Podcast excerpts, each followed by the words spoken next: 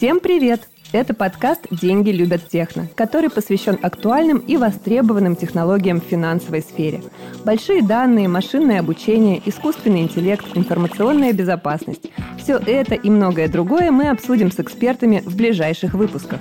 Как меняется рынок финансовых услуг? Что влияет на наш с вами потребительский опыт? Какие технологии отвечают за наше спокойствие и безопасность? В общем, говорим обо всем, что можно назвать финтехом в самом широком смысле этого слова.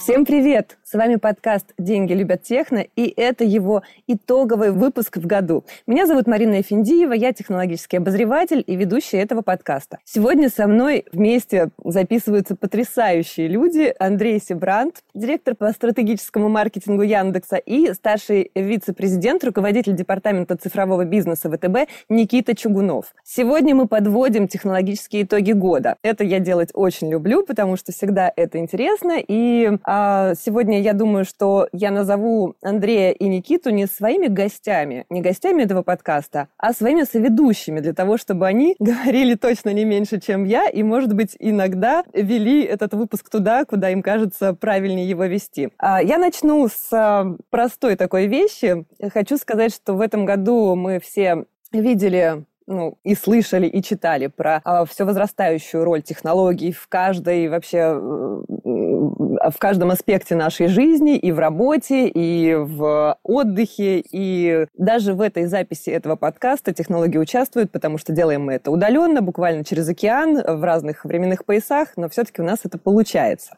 Спасибо интернету и телеконференц-связи. Итак, Андрей и Никита, поскольку вы сегодня мои соведущие, предлагаю вам начать здороваться и дальше пойдем. Ну, всем привет. Вот, э, как принято говорить э, в современном новом этикете, теперь каждый может честно пользоваться своим временем дня, поэтому я честно вам говорю доброе утро. Я участвую в этом подкасте из Калифорнии, у меня как раз, в отличие от Москвы, Никита, я сейчас думаю, будет здороваться добрый вечер, а у меня доброе утро, как раз солнышко собирается вставать. Да, а я скажу тогда всем добрый вечер, Андрей, доброе утро тогда тебе, а, а всем добрый вечер кто, кто с нами. Я начну, может быть, не с совсем а, ожидаемой темы, потому что ну, мы говорим про технологии, подкаст этому посвящен, но я хочу начать с, с тех трех букв, которые я слышала в этом году чаще всего, писала про них много и читала у коллег. ESG – это э, экологическое, социальное и корпоративное управление. Эта повестка, на мой взгляд, в этом году э, просто стала невероятно важной, заметной, и я, конечно, не Яндекс и не могу посчитать, сколько, насколько выросли запросы, но мне кажется, что упоминаемость этой темы просто стала какой-то колоссальной, как в деловых медиа, так и в медиа про технологии. Почему а, я связываю эту тему с темой технологий? А, все то, что я перечислила, то есть экологическое, социальное и корпоративное управление, так или иначе сегодня связано с технологическими аспектами. То есть, а, как, когда говорят про ESG, всегда вспоминают и про энергетику, конечно же, и про технологии искусственного интеллекта, который будет а, много чего решать в ESG-повестке, и много-много еще других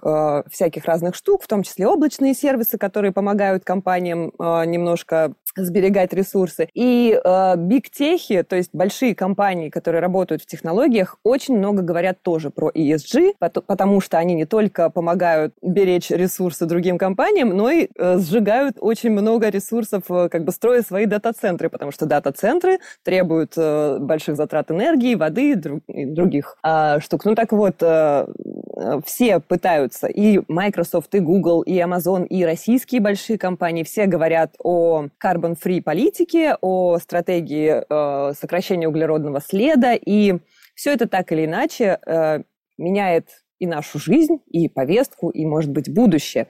Как вы считаете, я правильную тему для итогов года выбрала. Это важно, Андрей? Вот хочу твое мнение узнать. Я думаю, что, скорее всего, мы на эту тему всерьез будем говорить в следующем году.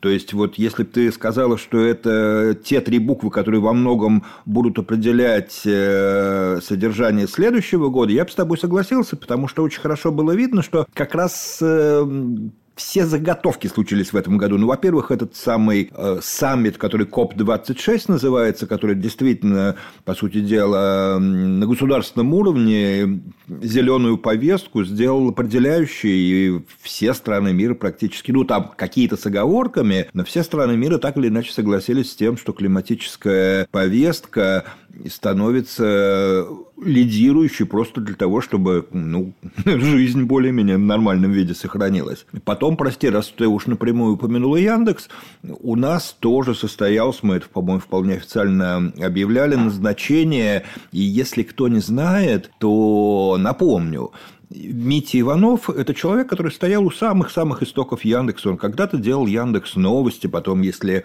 говорить про его проекты текущие, ну, не текущие, как раз текущие, он директор стал у нас по ESG, а до этого он руководил, например, Дзеном, долгое время был вообще руководителем всех, э, проектным менеджером всех проектов Яндекса.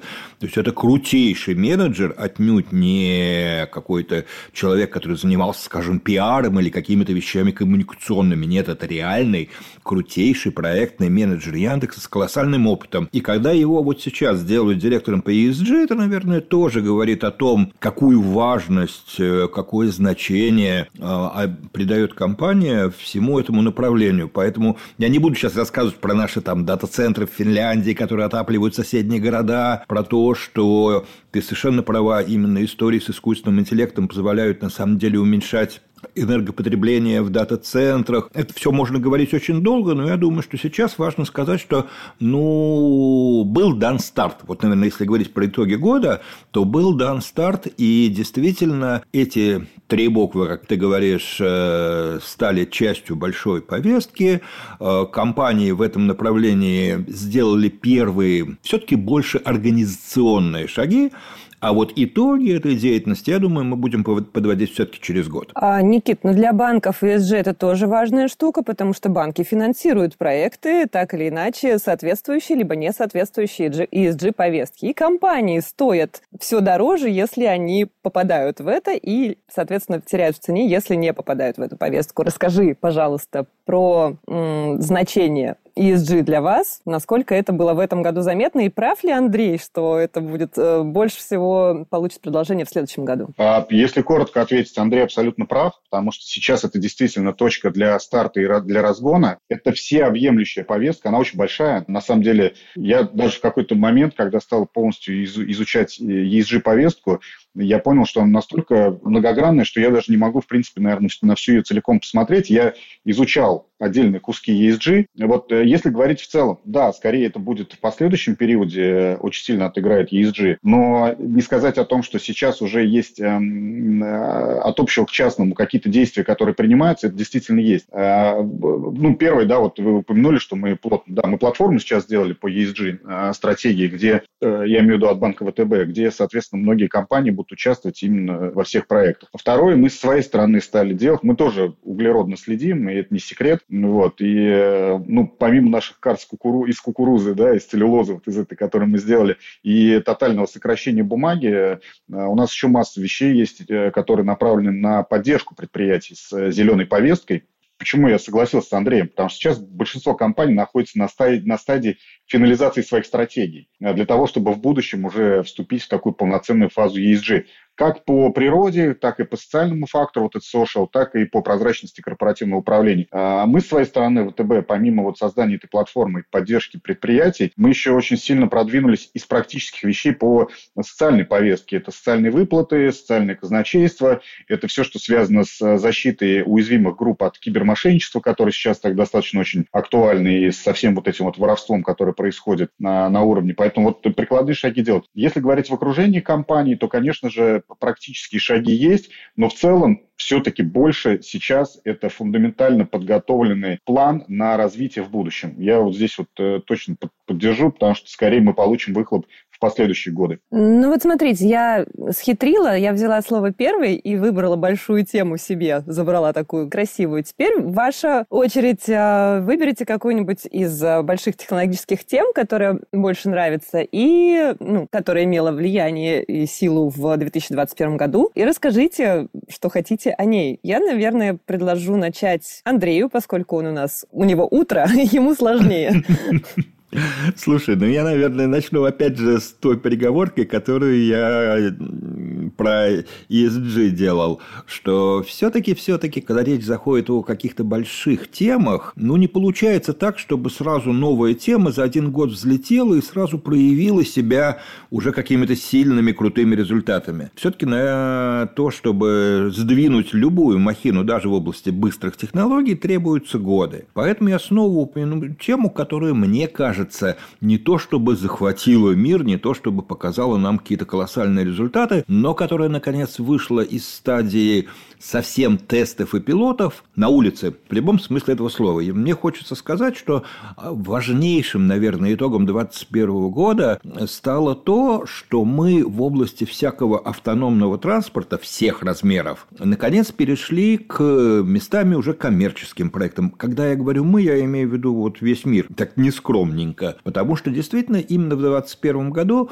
мы увидели не просто на полигонах, мы увидели на улицах городов беспилотные такси, России. Где-то в каких-то местах, например, в том же Китае, они реально уже возят пассажиров. В Москве мы стоим значит, в очереди, уже люди записались, которые хотят в Ясенево попробовать беспилотники, по, тоже поездить на такси по району и до метро. Э, вот в Сан-Франциско я был неделю назад. Э, город забит машинами Вейма, которые пока еще в присутствии водителя, но водитель, который вот демонстративно ничего не делает, уже начали возить пассажиров. И таким образом, вот действительно без беспилотники, про которые все долго говорили, что, ребята, вы что-то обещали давно, та же Тесла очень давно обещала, а как-то вот реально по-настоящему беспилотных машин нету, но все, в этом году стартовали на уровне беспилотных такси уже проекты, которые перевозят живых людей. То, что они переводят живых людей, говорит, ну, в значительной степени о зрелости технологии, потому что, ну, пассажира посадить в машину, которая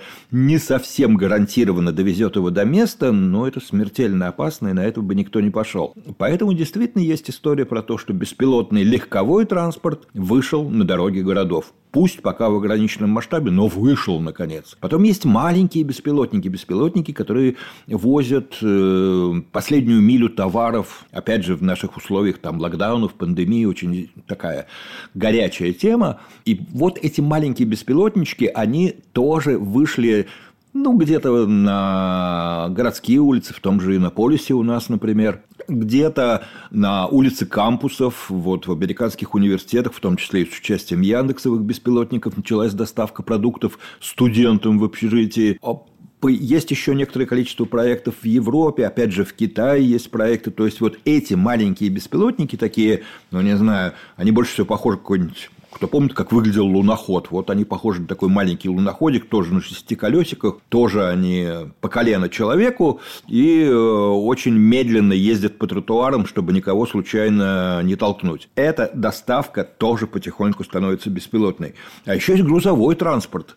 Вот то, что у нас объявлено, что по-моему, Почта России вместе с кем-то собирается в 2022 году. Ну, вот я все время сейчас буду немножко заскакивать в следующий год, но что поделать, сейчас просто приняты, наконец, или начали осуществляться те проекты, которые про беспилотный транспорт в реальном мире, а не на полигонах. Вот Почта России пообещала в 2022 году начать на М11 э, какие-то такие дальние перевозки. В Европе начались тоже тестовые перевозки по некоторым маршрутам. Американцы, вот сейчас здесь в Штатах, у них, вот сразу скажу, очень забавная и немножко неожиданная история. В то время как э, мне на всяких там лекциях вечно задают вопрос, а вот как же водители останутся без работы, что вы делаете с рынком труда? Здесь, например, катастрофа. Здесь вот сейчас предрождественский сезон, вы не поверите, в, в американских магазинах не хватает товара. На полках висит реальное объявление, ребята, у нас шорт-сплай, простите, ботинок нет. Вот в обувном отделе там моего любимого спортивного магазина. Почему? Вот он дефицит пришел. Да, и ты не поверишь, почему. Это, ну, во-первых, долго можно говорить про то, что вот весь supply chain, вот вся цепочка поставок сейчас немножко разорвана из-за эпидемии, но они говорят, что самое неприятное просто то, что нам не хватает водителей большегрузных автомобилей, вот этих траков, которые развозят по всей Америке товары, потому что здесь железные дороги не магистральный способ доставки товаров на большие расстояния. Доставляется все по автомагистралям.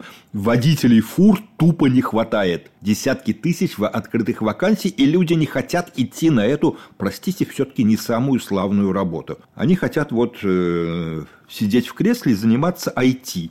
Это нынче гораздо более модное занятие, чем водить фуру. А тем не менее, ботинки возят фура, и поэтому их нет в магазине. И поэтому история про то, что здесь беспилотные автомобили все мечтают, чтобы вышли, да, пока не в города, а в первую очередь на далекие шоссе, на далекие перевозки. И первые пилотные машинки, опять же, от того же Вейма, который, ну вот, часть алфабета, ну, Гугла, короче говоря, уже тоже появились на дорогах. Поэтому я просто к тому, что вот весь этот беспилотный транспорт во всех его проявлениях впервые стал повседневной реальностью. На дорогах появились эти машины, на тротуарах появились эти роверы. И это, на мой взгляд, очень знаковая вещь уходящего года. Соглашусь с тобой. Встречала в Москве несколько раз э, роверы Яндекса. Ну, даже не только в центре, но еще и чуть-чуть подальше от центра.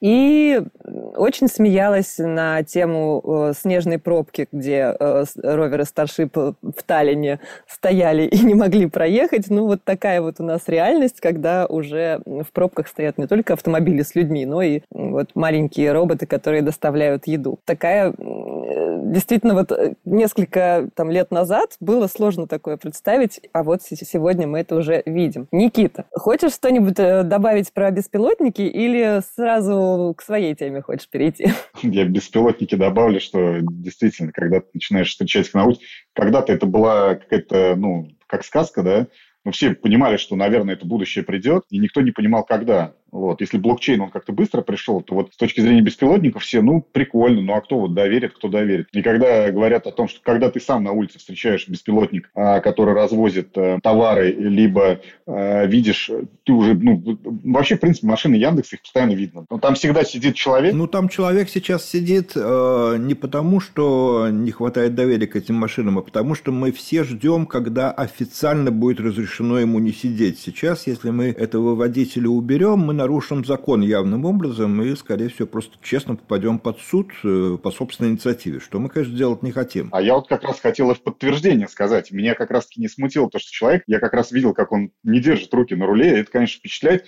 и ты всегда думаешь о том, что когда же это будет в практическом русле, уже отпустят и дадут разрешение. Поэтому я вот здесь скорее согласился с тем, что для меня это какая-то такая фантастика, которая в реальность уже превратилась. А, и также такси, которые вот у нас в Сколково показывали, и я так подразумеваю, что уже вот, вот в следующем году также беспилотные такси, может, беспилотные воздушные такси. Я сейчас про воздушные. Вот. А по еще, поводу... да, да, да, вот спасибо, что сказал, потому что действительно беспилотники, я просто сказал про те, которые по дорогам ездят, они еще летают. А появились сведения, что и испытания морского беспилотного транспорта, речного беспилотного транспорта, то есть вообще транспортная отрасль, казалось бы, такая старенькая, она вот, по-моему, будет переживать как это нынче модно говорить, disruption в полный рост. И началось это в 2021 году. Но то, что я увидел за последний год, ну, первая, наверное, основная часть, это все наши вот эти последствия старта ковида, хотя он стартовал-то два года назад, и то, как менялись индустрии в связи с э, вот некой такой тотальной удаленкой для всех, я это называю. И вот это для меня, конечно, была фантастика, то, насколько я увидел. Э, в первую очередь, э, я даже сейчас не про банки говорю, потому что банки, тем более российские, достаточно готовы были к таким глобальным изменениям и э, необходимости ухода в digital. А я вот наблюдал e-com, и как он трансформируется. И я, конечно, в диком восторге, насколько ребята сильно продвинулись в e-com е. И даже смотреть на... Ну, то есть, представляете, индустрия была готова, но не сильно, а тут нужно было сильно переподготовить, потому что все стали заказывать э, товары как народного потребления, так и другие товары, там, ну, более важные покупки удаленно. И Яком столкнулся действительно с этой ситуацией, э, что нужно было тотально трансформировать все технологии, которые у них были, для масштабирования в первую очередь. Второе, с чем они столкнулись, с логистикой. То есть, если сами интернет-магазины, наверное, в меньшей степени подверглись какой-то трансформации, хотя там тоже нужно было масштабировать, чтобы выдерживать нагрузку. Но вот все, что связано с логистикой, а и вот этот supply chain, как, как вы сказали, ну, то есть это совсем для меня был... Ребята сильно поменяли индустрию. И обратите внимание, то есть доля Якома в общей торговле, она выросла в, ну, я не знаю, в 10 раз, наверное, минимум. Это то, что я только читал. Сейчас уже, наверное, и больше. Поэтому вот я, наверное, так бы обратил внимание, что,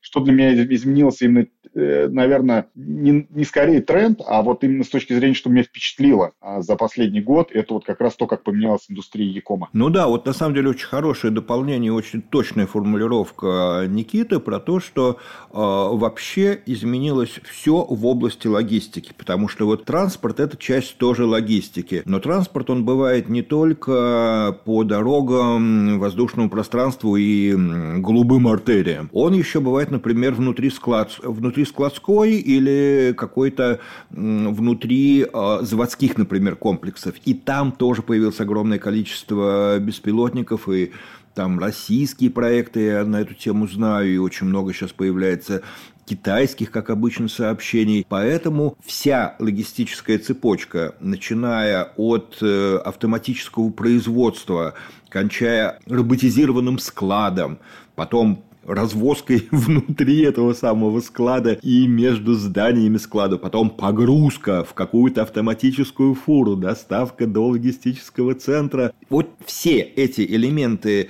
логистики, которые зачастую включают там что-нибудь трансконтинентальное, они все больше и больше становятся автономными. И это действительно, наверное, в первую очередь последствия пандемии, потому что она очень сильно подтолкнула отрасль к тому, что она должна быть готова работать при полном отсутствии людей на площадках. И вот это, да, это, наверное, очень важный итог 2021 года, что транспорт и более широко логистика, которая включает, например, там внутрискладские всякие операции, все это стало гораздо более автоматизированным, чем оно стало бы без, э, простите, участия ковида. Я тоже с вами соглашусь, конечно же. Тут не, не поспоришь. E-commerce менялся очень быстро, и меня как раз поразила скорость, с которой наши российские компании адаптировались э, в процессе пандемии, как быстро они менялись и как быстро они улучшались и с доставкой, и вообще с тем, что они, какие услуги и как они предоставляют. Это было здорово, и у нас вот дефицита ботинок я не наблюдала, как Андрей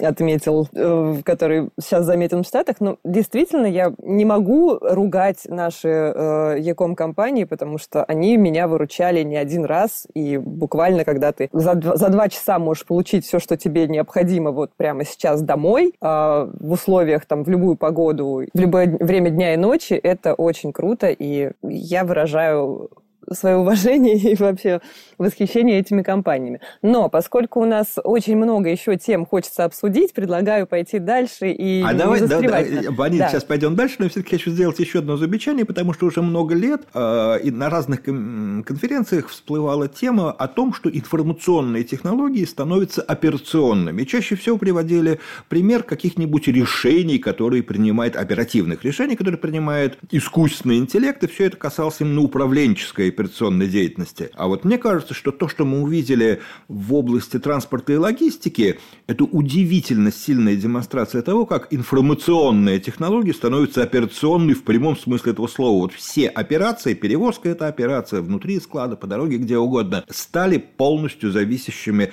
от э, информационных технологий, от тех алгоритмов, которые управляют этими беспилотниками. Перестало быть какое-нибудь виртуальное пространство. Это я все подводку к тому, что я сейчас про метаверс одна однажды поговорю.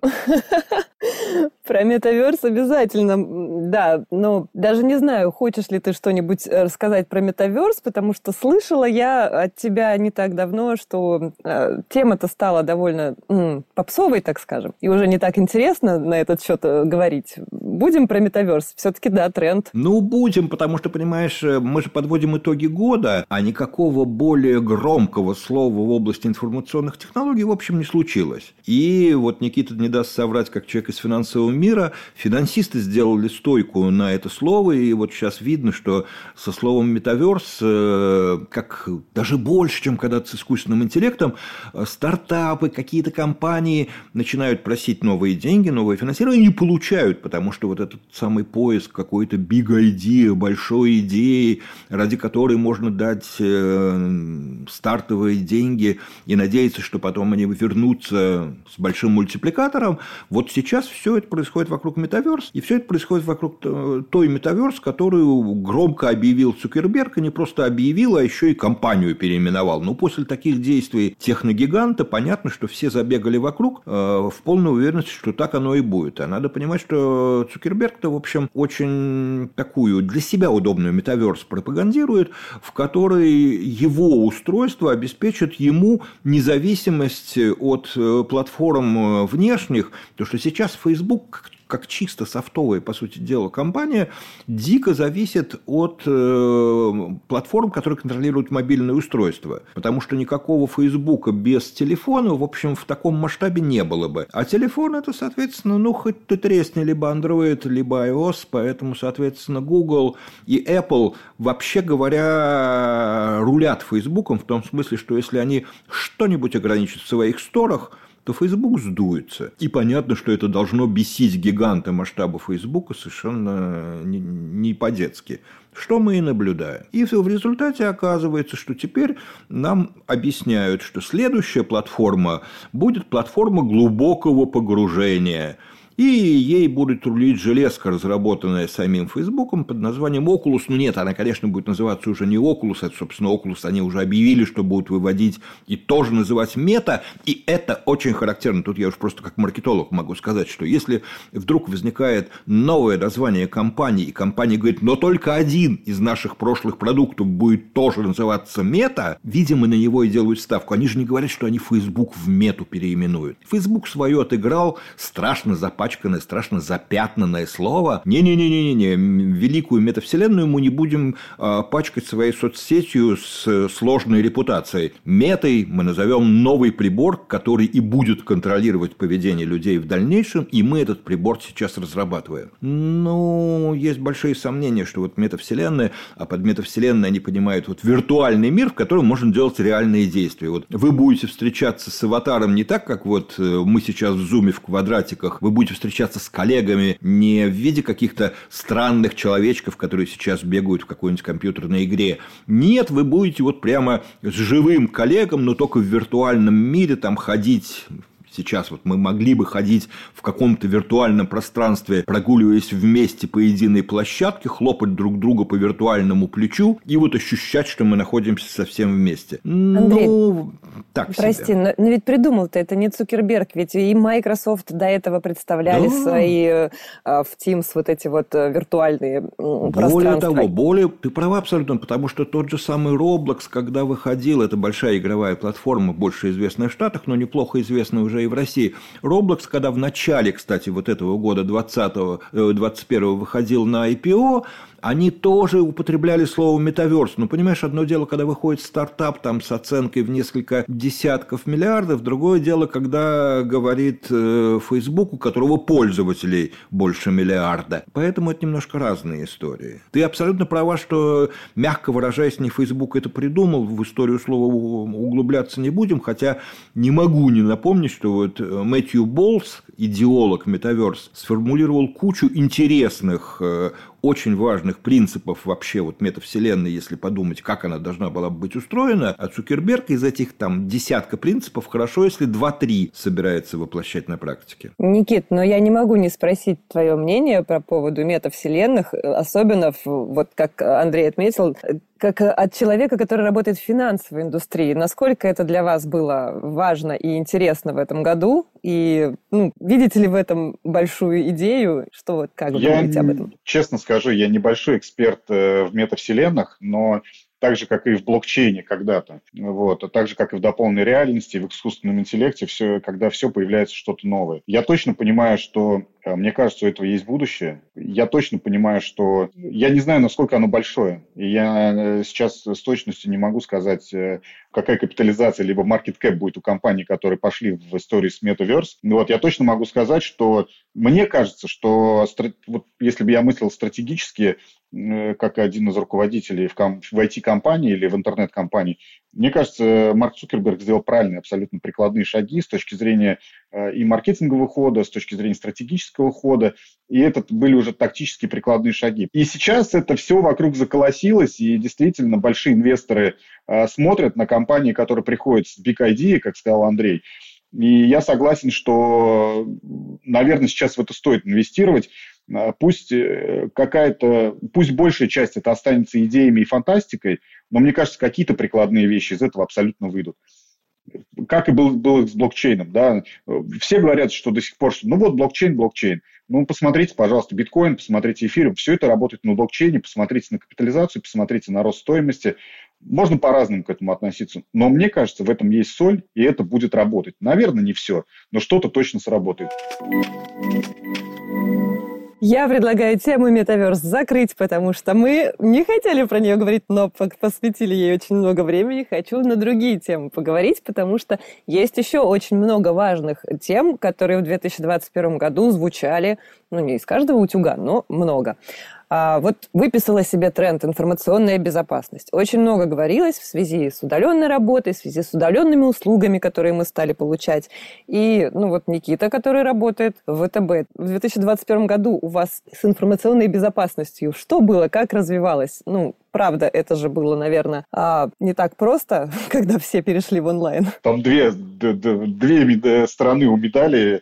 Э, с одной стороны, это все, что обезопасить с сотрудниками, когда они дома сидят и имеют доступ к банковской э, тайне и к персональным, э, к тайне персональных данных. Ну, можете себе представить, да, и человек сидит не пойми где и получает полный доступ. Это первая сторона. А вторая сторона, то, насколько активизировались мошенники, потому что люди тоже по домам сели и уже вот так вот э, сходу не ограбишь. Ну, то есть, смотрите, вот количество мошеннических атак, которое произошло за 2021 год, оно больше, чем за все последние 10 лет. Больше, чем за все последние 10 лет. Вы можете представить? Мы, благо мы отбиваем 99% атак, да, потому что там такие они скорее ну, э, наверное, кому-то они опасны, но нам все-таки с нашей достаточно продвинутой компетенцией легко достаточно с ними работать ну, больше, чем за все 10 лет. Это, это же э, ужас какой-то. То есть вот мошенники прознали, что вот есть такой способ удаленного доступа. А теперь к вопросу, все ли это про информационные технологии, и вот вообще нет. На самом деле самый стандартный сценарий, самый стандартный, это гибрид между технологиями и социальной инженерией. То, когда люди сами каким-то образом сдают все свои явки и пароли и доступы к своим а, персональным, ну, не персональным данным, а к своим личным кабинетам, и после этого мошенники уже выносят оттуда деньги. И иногда что самое забавное в этом всем, что иногда на такие сценарии э, я натыкаюсь, что я порой думаю, вот там какие-то прям гениальные люди. Ну, вот прям цифровой гипноз я это называю, как они вводят людей в заблуждение для того, чтобы те свои данные сдавали. Конечно, вот эта вся история с, знаете, вот э, с устаревшими этими троянами, вирусами, это все уже ушло на какой-то, я даже не знаю, последний раз я не, не слышал, когда это все было. Сейчас стандартный базовый сценарий – это э, вскрыли мой личный кабинет или получили доступ э, к моему смартфону как-то, да. Только праздники начинаются, сразу скачок, э, э, краш по причине утери телефона, да. То есть люди пароли не ставят, забывают, считают, что никто их телефон ни в руки не возьмет, и после этого э, тоже попадают на, собственно, вот такие вот сценарии базы. Поэтому, да, информационная безопасность некий такой гибрид. Здесь важно услышать другую точку зрения, что Андрей думает, что не в финансовой сфере, так как вот э, со стороны скажем так, э, чуть-чуть отдаленный от э, финансовой сферы, как там с информационной безопасностью, вообще с киберпреступлениями. Я прежде чем Андрей скажет, можно вставочку такую сделаю, что у нас был целый выпуск нашего подкаста с Александром Гостевым из лаборатории Касперского, в котором мы очень э, подробно все тренды а, именно вот в финансовой сфере с мошенничествами, с возможными сценариями социнженерии, все это проговаривали, и ну, советую нашим слушателям вернуться к этому выпуску, если не слышали. Андрей, прости, передаю слово тебе. Да нет, слушайте, совершенно правильно, как раз такая подводка получилась про социнженерию и про то, что, безусловно, надо слушать выпуски со специалистами, потому что тут я сошлюсь не на опыт Яндекса, а на свой собственный, потому что я попал тоже на звоночек, где со мной сначала строгим голосом разговаривал товарищ майор, потом подключился подполковник из Следственного комитета. Слушайте, они прекрасно это делают. Ну, вот действительно я могу себе представить человека, который, в общем, не живет в этой среде, где каждый день обсуждается какая-нибудь очередная такая разводка, и, ну, более-менее быстро реагирует. А я могу себе представить вот пенсионера или просто пожилого человека, который, ну, не то что чтобы жил в интернете и непрерывно читал про все эти мошенничества. И ему вот такой правильный, вот знаешь, как из советского фильма, немножко усталый голос человека из органов. По телефону начинает беседовать, что просто он о нем заботится. Беда случилась, и вот надо помочь. Нет, но это вот уже действительно уровень очень хорошей сценарной работы. То есть у этих ребят появились не только какие-то там, не знаю, хакеры – но и сильные и хорошие сценаристы. У них, видимо, тоже проблемы с побочным заработком. А что касается кибербезопасности, я только одно добавлю, что раз уж мы говорим про итоги года, то вот есть такой нехороший итог, что в этом году Яндекс пережил крупнейшую в истории атаку не человеческую, а чисто такую роботическую, в том смысле, что это была крупнейшая DOS-атака не по российским меркам, а по мировым что впервые была история, когда вот тот самый ботнет, то есть вот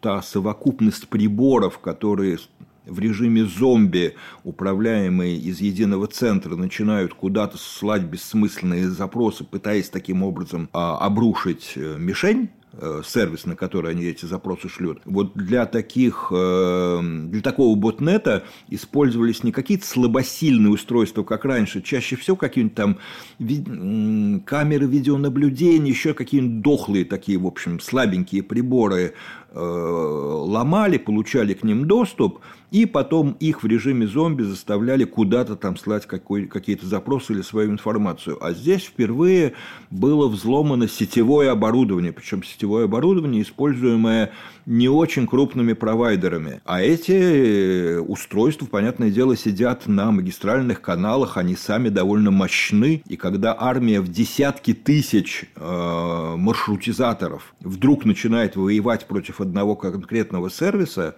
одного конкретного сервера в сети, это, в общем, очень страшная и неприятная история. Там спасибо всей большой команде международной людей, которые занимались ликвидация этой атаки, и все прошло, в общем, без последствий, но надо признать, что в этом году были и очень неприятные последствия. Последствия взлома, опять же, не персональных счетов, а, кошельков и так далее, а последствия взломов систем, например, управления инфраструктурой в тех же Штатах. Поэтому, к сожалению, в итогах года приходится такую вещь признавать. И, наверное, Марин, может, стоит вам сделать с теми же ребятами из Касперского или из любой какой-то другой соответствующей э, команды большой разговор о том, что, в общем-то, компьютерная безопасность сейчас становится важна не только для человека с точки зрения охраны его персональных финансов, его, там, не знаю, родственников, персональных данных, чего-то еще, но и с точки зрения охраны жизнеспособности предприятий, которые все больше и больше становятся так или иначе информатизированы, автоматизированы, связаны с интернетом. Потому что атаки на больницы, например, в мире становятся, в общем, уже относительно обыденным делом. А и надо заметить, что и в России больницы тоже все больше и больше оказываются вполне себе подключенными к интернету, и те приборы, которые в том числе поддерживают жизнь тяжело больного пациента, тоже, вообще говоря, приборы сетевые. Поэтому история про то, что этот год, конечно, вот правильно, наверное, Никита сказал, что оказавшись заперты по домам, люди с преступными наклонностями, вот он не может пойти проламывать голову или грабить человека на улицу, ну, приходится осваивать современные технологии. Вот в этом смысле, да, 21 год, к сожалению, показал нам, что весь тот великолепный инструментарий, который нам дают информационные технологии, люди могут использовать, ну, с сильно разными целями. Да, Андрей вот э, указал на еще один тренд – бурное развитие интернета вещей неотрывно связано с э, темой информационной безопасности. Я даже не буду ничего добавлять. Мы просто действительно, может быть, посвятим в следующем году еще один выпуск этой теме. Она большая. Хочется еще один тренд э, проговорить, потому что, мне кажется, он важный. Развитие голосовых ассистентов. Ну, мы знаем, что Алиса научилась шептать, и это, конечно, очень круто. Я думаю, что все видели, э, все люди, которые интересуются технологиями, видели презентацию Яндекса, она была не так давно. А у ВТБ тоже есть голосовой ассистент, э, и он... Он, кстати, тоже... очень сильно дружит с Алисой. Он дружит с Алисой, потому что мы здесь, э, ребята нам помогают сильно прокачивать компетенцию поскольку мы не конкуренты, а мы скорее дополняем. И вот, ну, я отдельно расскажу тогда свою точку зрения. А вот давайте как раз и расскажите. Э, голосовые ассистенты учатся выполнять все возможные действия, помогают нам и развиваются. Как вы видите развитие этого рынка, Никита? Я могу сказать, потому что я чуть короче скажу. Мне чуть проще говорить как банк э, про голосовые ассистенты, потому что все-таки Алиса и Яндекс, она э, это гораздо более мощная и интересная штука. Да? Вот, голосовой ассистент. Мы на самом деле стали делать его в прошлом году, и эм, э, у нас менялись концепции, то, как мы хотим его делать. То есть э, от, от, скажем так, от тренда философского к такой достаточно прикладной функции, да, вот как сделать так, чтобы задачу, которую я поставил перед командой, это как сделать так, чтобы для совершения любой банковской операции не нужно было брать смартфон в руке. И это оказалось самой сложной задачей, на самом деле. Потому что просто поговорить с э, голосовым ассистентом, как оказалось, сделать достаточно легко. Ну, умный диалог сложно сделать, как сделано с Алисой, да, потому что достаточно нужно серьезную компетенцию иметь. Вот. Но сделать просто болталку какую-то, чит-чат с голосовым ассистентом, ее достаточно просто. А вот как сделать, дать доступ к э, полностью финансам для того, чтобы управлять голосом, Представьте себе такую задачу. Вы хотите сделать, взять кредит или сделать перевод или платеж. И для этого просто, ну вот уберите руки, закройте глаза, и у вас есть только рот и уши. Вот попробуйте реализовать этот сервис. Это вот то, с чем мы столкнулись. И здесь как раз-таки мы стали вот э, вместе с Яндексом э, прорабатывать совместно, возможно, и еще несколько компаний мы тоже привлекали. Вот. Сейчас нам удалось сделать э, несколько прикладных функций, например, сделать перевод, сделать платеж. В ближайшее время тоже дополнительно будут а, сделаны Э, сервисы, которые будут работать полностью при голосовом э, управлении, но теперь задача это вывести на новый уровень, когда э, совсем не нужно брать в руки смартфон, потому что сейчас все-таки нужно пройти авторизацию. И это та вещь, с которой мы как раз-таки еще пока очень сильно работаем. Пройти авторизацию голосом для того, чтобы это было все безопасно, и никто не поимел доступ к твоим э, деньгам. Вот основная задача, которую мы себе ставим. Мы ни в коем случае не хотим конкурировать ни с Алисой, ни с Сири, ни с Маруси, ни с Алексой. Это бессмысленно, это бесполезно, и даже не надо этим заниматься. Мы хотим сделать нормальный э, сервис, который позволит любому человеку, э, разъезжая в машине, э, не брать смартфон в руки для того, чтобы перевести свои 500 рублей, там, не знаю, за реснички на ноготочке или маме э, и просто не беря телефон в руки, потому что он просто едет за рулем. И вот задача, которую мы себе ставим. А, а все, что касается реализации больших умных вещей с э, самообучающимися э, различными э, механизмами для того, чтобы голосовой ассистент становился умнее, умнее, умнее, вот, то мы говорим, что наш голосовой ассистент, если его спросят, а знаешь ли ты, а, не знаю, в каком году родился Христофор Колумб, он скажет, ты знаешь, я не знаю, спроси у Алисы, ты мне, я тебе лучше посоветую, как тебе деньги перевести, там, кредит занять, либо повыгоднее валюту обменять, или какие сейчас бумаги э, ценные нужно приобрести. Вот примерно идеология, с которой мы работаем с голосовым ассистентом. Голосовым ассистентом. Не конкурировать с теми, кто создает ключевую компетенцию, а создавать голосового ассистента для проведения, для реализации всех необходимых э, потребностей в финансах. Вот простая задача достаточно, но оказалась сложная. Так всегда бывает с простыми задачами, могу по опыту сказать. Андрей, э, как ты считаешь, голосовые ассистенты куда будут развиваться дальше? А ты знаешь, голосовые ассистенты на самом деле все-таки э, все больше и больше становятся не столько отдельная сущность, сколько э, кусочек э, более интересной вещи. Вот ты сама сказала про интернет вещей. Ну, это то, что совсем на слуху и на поверхности называется умный дом, но вообще это умное окружение. Потому что, вот прости, снова вернусь к теме метаверса, хоть вроде пытался от нее нее сбежать. Вот для того, чтобы взаимодействовать с той самой цифровой стороной нашего мира, совершенно не, одев... не обязательно одевать очки. И это, кстати, вот беда Цукерберга, что он очень рассчитывает, что будет следующее универсальное устройство, такое же, каким сейчас является смартфон. Вот история с голосовыми ассистентами отчасти показывает, что это не единственный путь, и не обязательно будет какое-то следующее устройство. Потому что вот когда возникает пространство, в котором неважно, кто тебя слышит, там умный телевизор, умная колонка или просто включенный лежащий на тумбочке смартфон, ну кто-то где-то в доме меня слышит, поэтому я с домом могу общаться. Вот я сейчас в автомобиле, в зависимости от того, как он, он там интегрирован, опять же, с смартфоном, я могу сказать, эй, Алиса, я через 10 минут буду дома, включи чайник, да, и кондиционер тоже. Вот и переведи истор... 500 рублей бабушке. Да, да, да, да, да. Ну вот вся эта история, что, например, находясь в своей умной среде,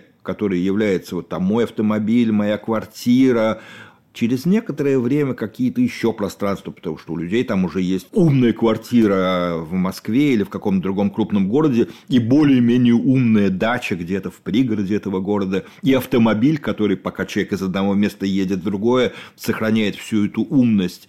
И, что очень важно, без всяких там ручек, потому что ручки в это время на руле, они не должны отвлекаться на кнопки.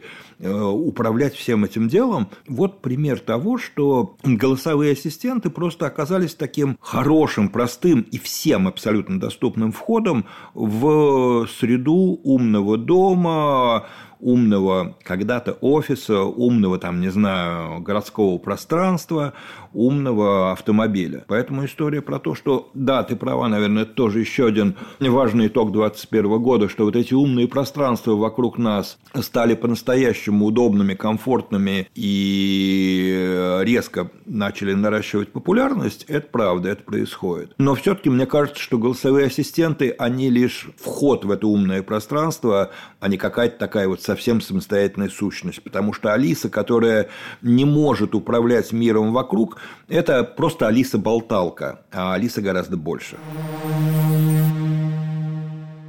я хочу все-таки еще коротко затронуть одну тему, которую ты вроде не заявляла, а мне тоже кажется, что она очень интересной. Эта тема – это история про катастрофическую нехватку людей, которые работают в IT. И, как следствие, огромный расцвет всех самых неожиданных способов подготовки, переподготовки, обучения людей для работы в информационных технологиях. Это и всевозможные там вузовские и околовузовские программы, и в то же время огромное количество того, что называется EdTech, различных э, курсов, практикумов, буткемпов, там миллион разных названий, в общем, различных способов, как из человека, который, вообще говоря, ни по первому образованию, если оно у него есть, ни по своим склонностям, как он думал, не является айтишником, как из этого человека сделал человека, который, ну, реально может найти себе в IT работу хорошую, интересную, высокооплачиваемую, кстати, не обязательно программистскую. В IT, вот просто опять же пример Яндекса, в любой большой конторе айтишной строго говоря, программистов-то меньше половины всегда. Там есть дизайнеры, там есть менеджеры, там есть, э, в конце концов, юристы. То есть огромное количество людей, которые вокруг IT работают и на нем специализируются, но при этом вообще никакого кода близко не пишут.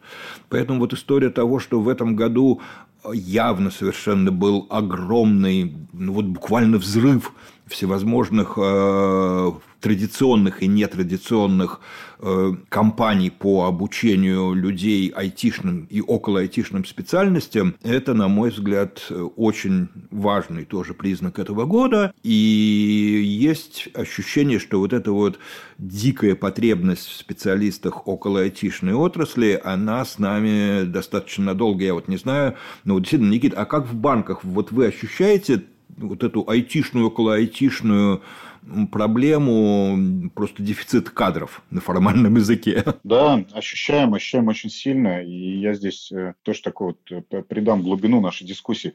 Ну, то есть первая проблема это ровно стоит в том, что кого сейчас нанимать. Вот, э, кандидаты есть, но понятно, что рынок очень сильно нагревается, и зарплаты очень сильно растут. И это тоже играет негативно, поскольку приходится где-то иногда ужимать свой спрос и брать менее квалифицированных сотрудников. Вот. Но мы, в свою очередь, э, делаем простые прикладные шаги для того, чтобы не взгревать рынок. Мы, как один из, так же, как и Яндекс, один из крупных работодателей, мы не можем себе позволить э, нагревать так рынок сами. И мы, конечно же, у себя формируем те самые буткемпы или так называемые курсы, где мы тоже обучаем специалистов, и много у нас практикантов всегда работают для того, чтобы подпитывать нас самих э, сотрудниками, для того, чтобы не, не было вот этой, как вот есть демографическая яма, а есть сейчас айтишная ямы, я ее называю. Вот. Но это вот, э, наверное, с точки зрения... И то же самое мы сделаем дизайнерами, и аналитиками, и бизнес-аналитиками. Вот. А, но я вот чуть глубже бы еще посмотрел на эту историю. Вот помимо э, текущего тренда и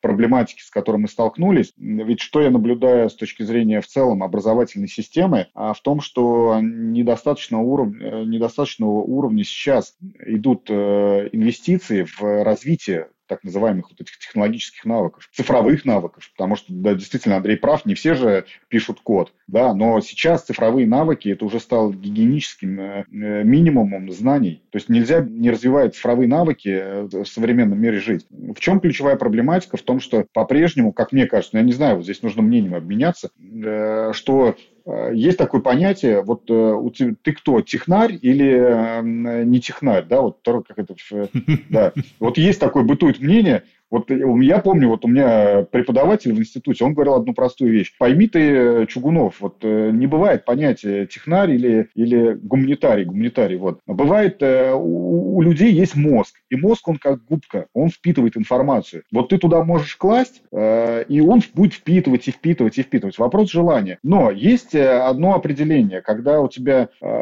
какая доля там внутри мозга, наверное, так до конца не изучена, или я не до конца знаю, в какую сторону сторону она более веет. Это все-таки э, линейное или креативное мышление. Да? И, вот, э, и где линейное, там больше ты все-таки вот в историю с IT, э, а там, где креативное, это вот больше все-таки в историю с там, дизайном, созданием чего-то. Но Нельзя сейчас без цифровых навыков. Это уже гигиенический минимум. Вопросы, вот какую долю ты у себя э, мышления вот этого критического, э, линей, линейного либо креативного будешь развивать. Но я вот как-то так, у меня вот эта мысль до сих пор осталась, и я с ней согласен, что все-таки это вопрос, э, как ты будешь вкладываться в себя и желание свое в будущем себя реализовывать. Вот я бы как так сформировал. И то, что это нужно поддерживать сейчас на уровне уже детских садов, начальной школы, средней школы, старших классов и институтов, а у нас по-прежнему, вот все, он филолог, значит, у него не надо ему информатику никакую, не надо ему цифровые навыки, ничего не надо с числами ему работать, пусть вот книжку читает Гомера, и все будет у него хорошо. Не работает так в современном мире. Нельзя читать Гомера, не развивать э, цифровые навыки и вообще работать с числами, системное мышление. То есть какая разница у тебя нравится, мне, мне тоже нравится Гомера почитать, ну почему бы нет, и Аристотеля, но это же не значит, что системное э, мышление это не надо развивать, или умение анализировать, синтезировать информацию. Это очень важно. А я хочу тоже добавить, потому что я сегодня занимаюсь рекламой, саморекламой нашего подкаста, потому что как раз буквально на днях мы беседовали с а, Константином Вячеславовичем Воронцовым из Физтеха. И беседовали мы на тему data scientist немного гуманитарий. И говорили мы о том, например, зачем а, data scientist у а, знать латынь. Ну, это я для наших слушателей, которым обязательно надо послушать и тот выпуск да, тоже. Да, да, да, да, это вообще отличная, это отличная огромная тема. Там же сейчас вокруг э, вот пересечений информационных якобы технологий со всем остальным э, богатым миром есть куча направлений. Есть и art and science направления, есть и э, то, что называется digital humanities, это применение всевозможных цифровых технологий в самых разных гуманитарных, традиционных таких науках, как история, например. Там масса-масса всего интересного, но я даже про вот, Никита же правильно говорит, что вопрос, с чего все это начинается – вот начинается с того, что базовое образование, то самое обязательное школьное образование, немножечко неправильно интерпретирует все вот эти цифровые вещи, как, как то, что нужно знать тем, кто потом эту цифру будет создавать. А это не так, потому что все мы в этой цифре сидим, и вообще вот тому, о чем, опять же, Никита говорит, что ты телефон не запаролил, а потом на праздники потерял, и у них после праздников, значит, обвал проблем с несанкционированным доступом к счетам. Ну, ребята, это же базовая цифровая гигиена, которую тоже, вообще говоря, в школе должен изучать каждый, сколь угодно гуманитарный цветочек. Как бы не хотелось мне продолжать с вами разговаривать вечно, но все-таки мы должны подводить итоги. И я придумала стратегическую хитрость. Я просто сейчас дам каждому из наших из моих соведущих, не гостей, а соведущих, по две или три минуты, и вы можете э, в них вложить все самое важное в технологических трендах за 2021 год, все, что хотите сказать. Я бы, наверное, первое, это все-таки все, что связано с э, цифровой безопасностью. Это, это, это тренд, который идет и с точки зрения развития по его белой стороны, да, позитивной, и черной. Здесь идет очень четкое противопоставление друг другу, поэтому, конечно же, людям надо обращать на это внимание и э, больше себя прокачивать в этой истории. Вторая вещь – это, конечно же, все, что связано с беспилотниками. Я здесь поддержу Андрея и скажу, что это, это, это уже не тренды фантазии, которые где-то там э, витают. Это уже такая приклад, достаточно прикладная прикладная функция, которая уже работает. И я надеюсь, что вот у нас в Ясенево действительно начнут ездить а, без, настоящие беспилотные такси. Вот. И третья вещь, на которую я бы, наверное, хотел обратить внимание, это все-таки должен какой-то случиться следующий виток блокчейна. Все-таки не должно заканчиваться это на криптовалютах. И вот я смотрю, насколько у нас вот NFT-токены в этом году взлетели несмотря на, как бы это странно не звучало, даже какие-то вещи мне самому странны, когда NFT-картину на NFT-токенах продают за 96 миллионов долларов, как бы это смешно не звучало, что-то, мне кажется, в этом есть, и это какой-то следующий виток а, технологий блокчейна, который, мне кажется, перейдет в какое-то прикладное русло. Вот три основные темы, которые, мне кажется, важны сейчас и в трендах. Ну, да, вот, э, во-первых, полностью, опять же, присоединяюсь к тому, что сказал Никита. Очень жалко, да, что у нас не дошло время поговорить про правда изменение арт-рынка, изменение рынка всяких коллекционируемых вещей, которые случились благодаря NFT. Это отдельная, очень интересная тема. И да, NFT – это, конечно, еще три буквы, кроме тех, которые мы обсуждали в начале, которые во многом определили 2021 год. Это правда.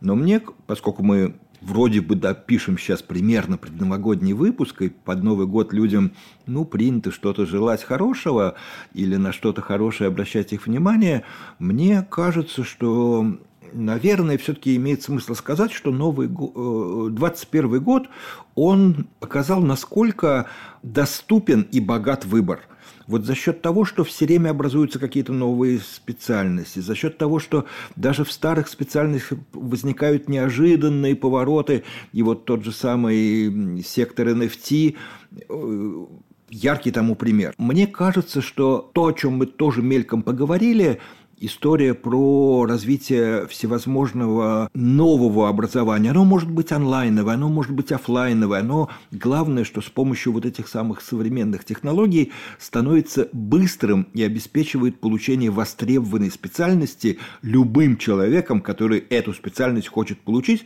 независимо от того, что у него раньше было в карьере, в резюме, в предыдущем образовании, неважно. Вот история про то, что можно, и для этого есть весь инструментарий, изменить свою жизнь, если от нее вдруг немножечко уже устал, если стало скучно, если что-то не так и где-то жмет, можно изменить жизнь, можно получить новую профессию, можно начать э, делать то, что тебе казалось, что как бы ну не твое, а на самом деле очень хотелось. Вот все это нам позволяют делать технологии, в том числе образовательные технологии. Вот я не случайно пытался несколько раз сместиться в область того, что в этом году возникло огромное количество образовательных курсов, образовательных стартапов, образовательных инициатив – которые так или иначе, ну, там, тот же Яндекс Практикум, который просто у нас цифры есть, что люди, которые реально пришли без какого-либо фона в своем образовании, связанного с э, компьютерами, с информационными технологиями, с математикой, эти люди, 70% этих людей в итоге трудоустраиваются в IT и таким образом меняют свою жизнь. И, в общем, мы сейчас вот уже можем как-то проследить за первыми выпускниками. Они все говорят «спасибо, мне стало интереснее жить». Поэтому мне хочется наверное, все-таки пожелать людям под Новый год Пусть Новый год будет для вас интересным. Пусть вы реализуете те выборы, которые вы всегда рассматривали как сложные, недостижимые, тяжелые. Ребята, вот благодаря технологиям этих выборов становится больше, они становятся интересней и они становятся достижимее. Пусть у вас все получится. Крутое пожелание, спасибо, Андрей. Я тоже позволю себе пару слов сказать, если мне позволят. А, мне кажется, что в этом году я заметила очень важную для меня тенденцию. Мне очень нравится, что усилилась э, роль гуманитариев сейчас. То есть очень много э, появилось, помимо обсуждения IT-специальностей и образования в IT, очень большую роль теперь отдают э, там, социологии, психи- психологии, работе в командах и так называемым soft skills, которые э, присущи очень многим гуманитарным наукам. То есть это для меня важно и отрадно, потому что мне казалось, что уж я никогда в технологиях, а, ну, кроме как в журналистике, и, а, я не смогу ничего, кроме как обозревать их. А сейчас я понимаю, что для таких, как я, открывается очень много новых возможностей и вариантов а, для приложения своих знаний и умений в технологических, в том числе сферах. Я желаю всем нашим слушателям прекрасного Нового года. Пусть он будет лучше, чем этот год, потому что этот год был довольно-таки сложным. И благодарю своих соведущих сегодня. Это было очень здорово и очень для меня, по крайней мере, интересно. Андрей, Никита, спасибо вам большое. Спасибо. С наступающим. И с Новым годом тех, кто уж с наступившим, кто будет нас смотреть, как всегда, смотрят же в записи уже и спустя какое-то время. Так что да, с 2022 годом вас. Да. С наступающим. Андрей, Марина, спасибо. Спасибо.